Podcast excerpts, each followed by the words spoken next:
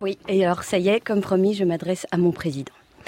Monsieur le Président, cher François, jeudi dernier, vous avez annoncé, non sans une certaine émotion, votre non-candidature à votre propre succession. Ce qui vous laisse environ 150 jours avant de remballer vos effets personnels et négocier la garde alternée de Philae. 150 jours, c'est peu. Pas assez pour se lancer dans un grand discours de politique générale sans que le réalisme qui vous habite ne rabaisse vos ardeurs. Par des formules du type il faut savoir terminer, l'important c'est de finir proprement, ou par une promesse aux Français du type chers compatriotes, je veillerai, soyez-en sûrs, à ce que le dernier éteigne la lumière en sortant. Et pourtant, 150 jours, c'est 3600 heures, 216 000 minutes, durant lesquelles vous aurez plus de pouvoir pour agir, pour marquer, pour changer les choses que vous n'en aurez peut-être plus jamais dans votre vie. C'est le moment de lâcher les freins, sans calcul, sans ménagement, sans vous soucier des réactions, sans faire le tri entre l'utile et le superficiel, le symbolique ou le concret, l'essentiel et l'accessoire, le polémique ou le consensuel. Faites ce que vous voulez, mais lâchez-vous. Et si les idées ne vous viennent pas tout de suite, j'ai quelques propositions à vous faire. Bon, histoire d'amorcer la pompe. Alors, c'est parti. Commencez par retrouver l'éclairagiste qui est allé chercher un halogène dans la remise de l'Elysée pour éclairer votre intervention télévisée de jeudi dernier et jetez-le en prison. Non, c'est pas possible de faire des trucs pareils. Faites des tours en scooter sans casque dans les jardins de l'Elysée. Je sais, ça sert à rien, mais ça vous mettra dans l'ambiance. Enregistrez les journalistes et publiez tout ce qu'ils vous ont raconté. Bon, après tout, vous avez passé suffisamment de temps avec eux, c'est le moment de l'utiliser. Et j'ai déjà le titre. Ce serait Des journalistes ne devraient pas dire ça. Ouais. Mangez autant de steak frites que vous voulez, à l'heure que vous voulez. Prenez le 06 de Poutine et passez votre journée à le troller. Traitez-le d'enfoiré, euh, de criminel de guerre ou réservez-lui une petite suite euh, dans le centre-ville de La Haye, à deux pas du tribunal. Profitez-en pour lui demander l'adresse de Bachar el-Assad pour lui envoyer une godasse à la gueule ou un missile, selon votre humeur du moment.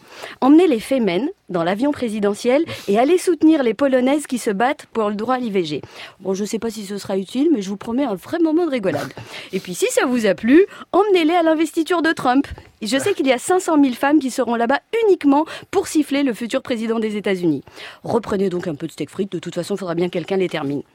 Interdisez les raisins secs dans le taboulé, la mayonnaise industrielle, les grumeaux dans la pâte à crêpes et les tomates calibrées.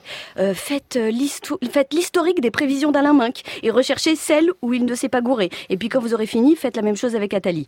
Alors pour Noël, offrez des cours d'alphabétisation à Nadine Morano. Ça, c'est un cadeau rigolo et utile à la fois. Mettez des contrepétries dans tous vos discours, ça occupera les commentateurs. Et puis si votre agenda ne vous permet pas de faire tout ça, prenez au moins le temps de monter dans un hélicoptère, d'aller jusqu'en Syrie et d'atterrir à Alep, histoire de voir si Vladimir Poutine et Bachar el-Assad continuent leur massacre après votre arrivée. Bon, je sais, ça semble un peu baroque comme ça, comme idée, mais un autre François, un certain Mitterrand, était allé à Sarajevo avec un certain succès, je crois.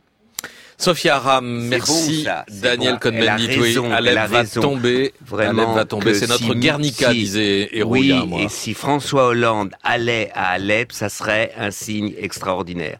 Il a rien à foutre pour ce moment, c'est il a raison, il peut y aller. Et la situation euh, de la Syrie, vous... Ah mais moi je trouve ça catastrophique. Enfin, je me rappelle quand même que des centaines de milliers de personnes, avec raison, manifestaient contre euh, le- au début de la guerre d'Irak, avec raison. Et aujourd'hui, ils massacrent ces Grosny, c'est- ils ont, les Russes ont déjà fait ça à Grosny, c'est Alep, et parce que c'est les Russes, mais il faut comprendre, et qu'on a quand même combien de candidats, euh, des copains de Poutine à la présidentielle en France? Mais enfin, c'est incroyable, hein Ils peuvent déjà jouer au bridge bientôt. Non, il faut arrêter ça, il faut arrêter. Et donc, si François Hollande maintenant allait à Alep et en disant je veux aller arrêter le massacre, eh bien Poutine, si tu veux continuer à bombarder, j'y serai. Eh bien, je voudrais voir ce que ferait le camarade Poutine.